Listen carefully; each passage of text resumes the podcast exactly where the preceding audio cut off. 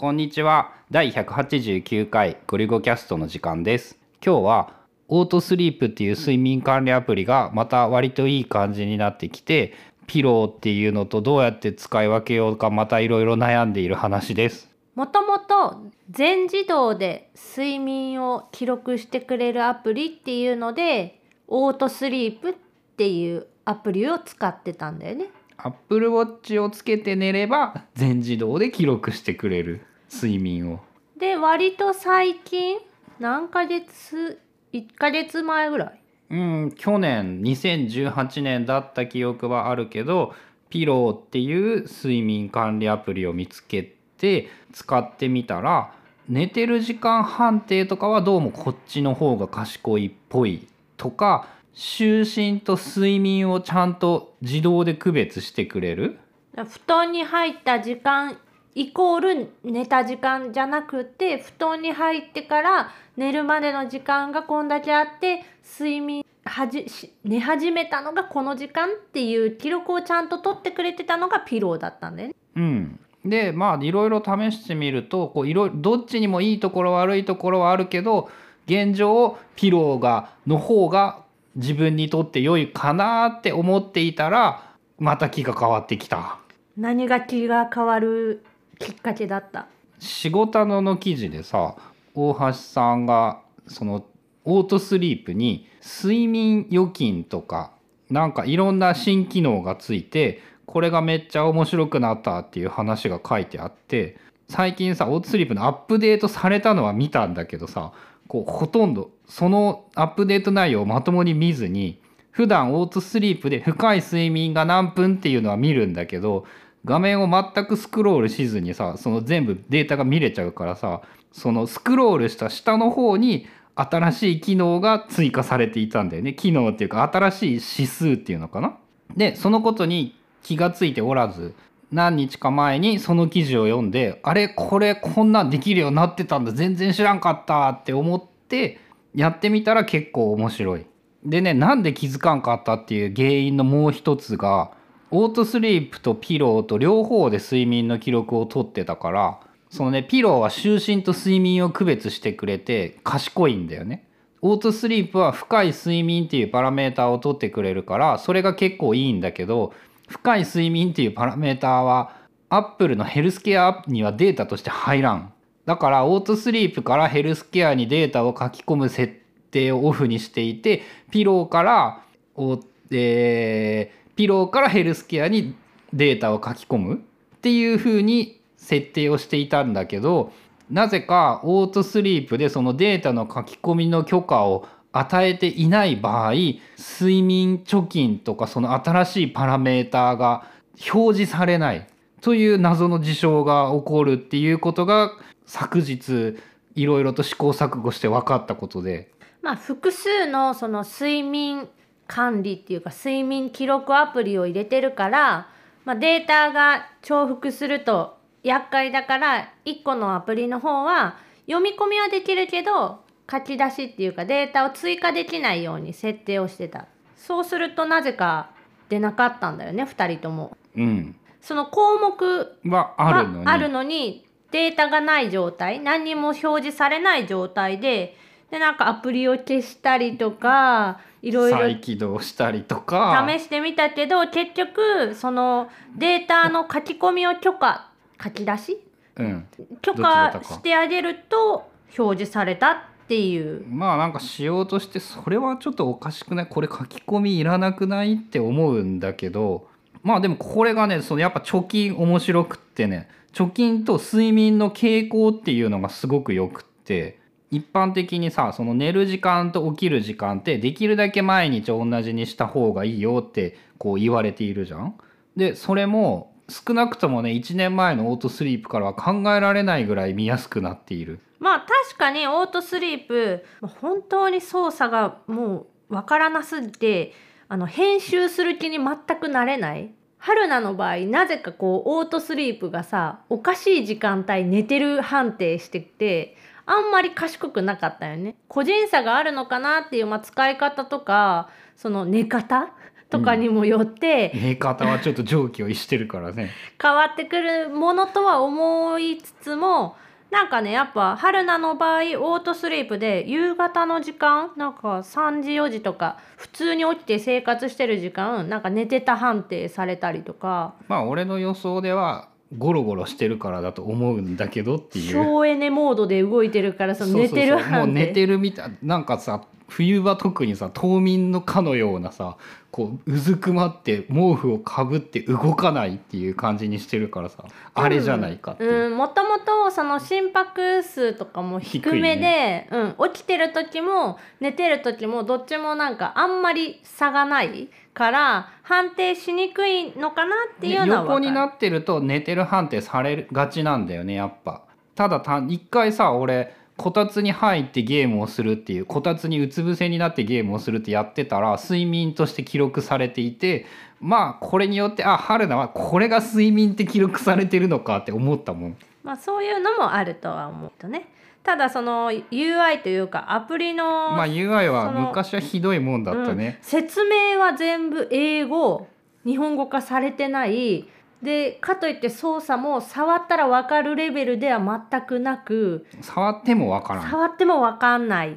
ていうのがだんだんアップデートによってこうこなれてきた感はある。今はすごく良いとは言わんけどだいぶわかるようになったっていう感想かな。うん、その点ピローはすごい見た目も綺麗で分かりやすいなってちょっと乗り換えかけたけどそのでもピローも実は分かりにくかったっていうね。うん、横に向けてなんか。横に向けないといかんとか、うん。iPhone の向き縦に向けて普通の使い方だとなんか詳細が出てこなくって、比較モードが横にするっていいんだよね、うん、さらに回転ロックを振らないといけないっていう。そう回転ロックかけてるとできないから横向けにしてそうするとスクロールこするみたいうな。周長期の傾向が見えるって1週いう間分とか月のやつとかが見れるのかな？っていう意味でまあこれはこれでその悪くデザイン見た目のデザイン的には割と見やすいんだけどこう使い方としてどうなのって思う部分は確かに多かった。で結局どっちにするの？えしばらくオートスリープにする。あ戻るのね。別にピローを入れている限り勝手に記録化されるからさまあそれでいっかっていう。まあ、ヘルスケアに要は睡眠の時間記録っていうのが残ってるからそれを読み書きできる。まあ読み込みだけでもできるようにすれば別にアプリを消そうが何しようが、まあ、戻ってくるっていうか統計は見れるってことやね、うん。そうそうそう。どうやらそうっぽい。でヘルスケアにヘルスケアアプリ自体は1ミリも使いやすくないしこう今後も多分期待はできないんだけどこれからもっといい睡眠系のアプリとかが出てくればヘルスケアデータ使ってまあそれなりに連携は取れるっぽいのでやっぱ読み書きできるのは大事かなっていう今ねこのヘルスケア系で言うとその Apple Watch をつけていることによってその睡眠を自動でとってあとハートウォッチっていう心拍を取るやつも別で入れてそれも自動で勝手になんか取ってくれる。で明らかに心拍数が高すぎるとか低すぎる時はアラート出してくれる。まああれ標準機能にもあってそのどっちもどっちっていうかどっちがいいかとかよくわからんのだけどハートウォッチが俺的にいいのはあの画面を開いた瞬間に直近の心拍数が数字で見えうる、ん、あの病院とかで緊張した時になんか見てるよね。見てる。これによって緊張してるって自覚できるとちょっと落ち着くんだよね。あーこれ緊張してるわ。って数字でもやっぱこれ高くなってるわっていうのが分かるっていう。体感じゃなくってちゃんとその数値で、まあ、データを持っとけるっていうのは強いのかな？うん、あと数字もねやっぱよく見てるとどのレベルがどのぐらいの心拍かっていうのがちょっとずつ脳内でつながるようになってきて理解しやすくなるはあるかな。80ぐらいならしょっちゅうあるからねあともう一つこれは Apple Watch じゃなくて体重計で元ウィジングス？もう一回ウィジングス？ウィジングスからノキアになってまた再びウィジングスになった体重計が家にあってでそれも w i f i 設定してあるから乗るだけであなたの体重みたいなの記録してくれる。だからお風呂前に、まあ、気が向いたら体重計に乗るとその体重が入ってくるっていう。まあこれもなんだかんだまあ役に立ってるね。うん、あのい家族でもユーザー数なんか多分制限は 5, 5人じゃなかったかなあるけどうちは子供も入れて3人で3人とも明らかに体重が違う。1人780キロ1人40キロ台1人18ぐらいって確実に差があるからこれはこの人これはこの人これはこの人っていうのが簡単に分けれてほぼ間違いなく自分の体重のデータが自分のやつに入ってくるっていう。まあ、ももしその被った場合もなんか直し方がその場で直せるらしいんだけどこう幸い被ってないからやり方は知らんくって。うん、まあ、でもたま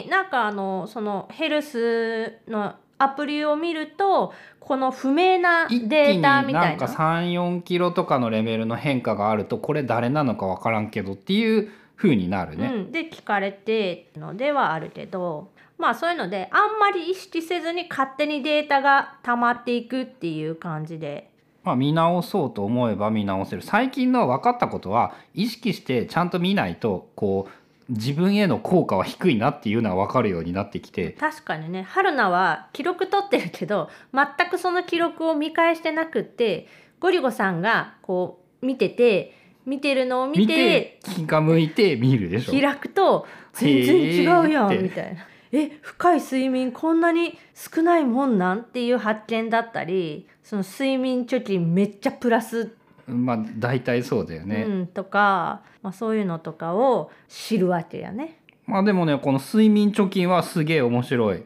預金やけどなあ睡眠預金？普段より多く寝ていれば多少預金ができて足りなくなるとその取り戻さないといけないんだけど1日で取り戻させようとしてなくってさこのまま、えー負債分を取り返すにはその何時間以上1週間続ければ負債取り戻せるよ。1日かけて取り戻すんじゃなくってその中長期で取り戻せばいいよっていうような話だったり睡眠に関してやっぱ分かったことはさこう大事だね寝るのたくさん寝ないと本当パフォーマンス落ちるなっていうのは多分年齢も関係あるんだけどすごく大事だっていうのは本当最近思うようになった。まあ時間とその快眠度っていうかやお酒飲んで寝るとさ心拍高いって言やば。いよね何もかもがやばい数値になる。で同じ時間寝てたとしても全然その多分体休まってる度が違うっていうのはあると思うしその辺も全部グラフでわかるよね。真っ赤になってるよね。お酒飲んで寝た日は。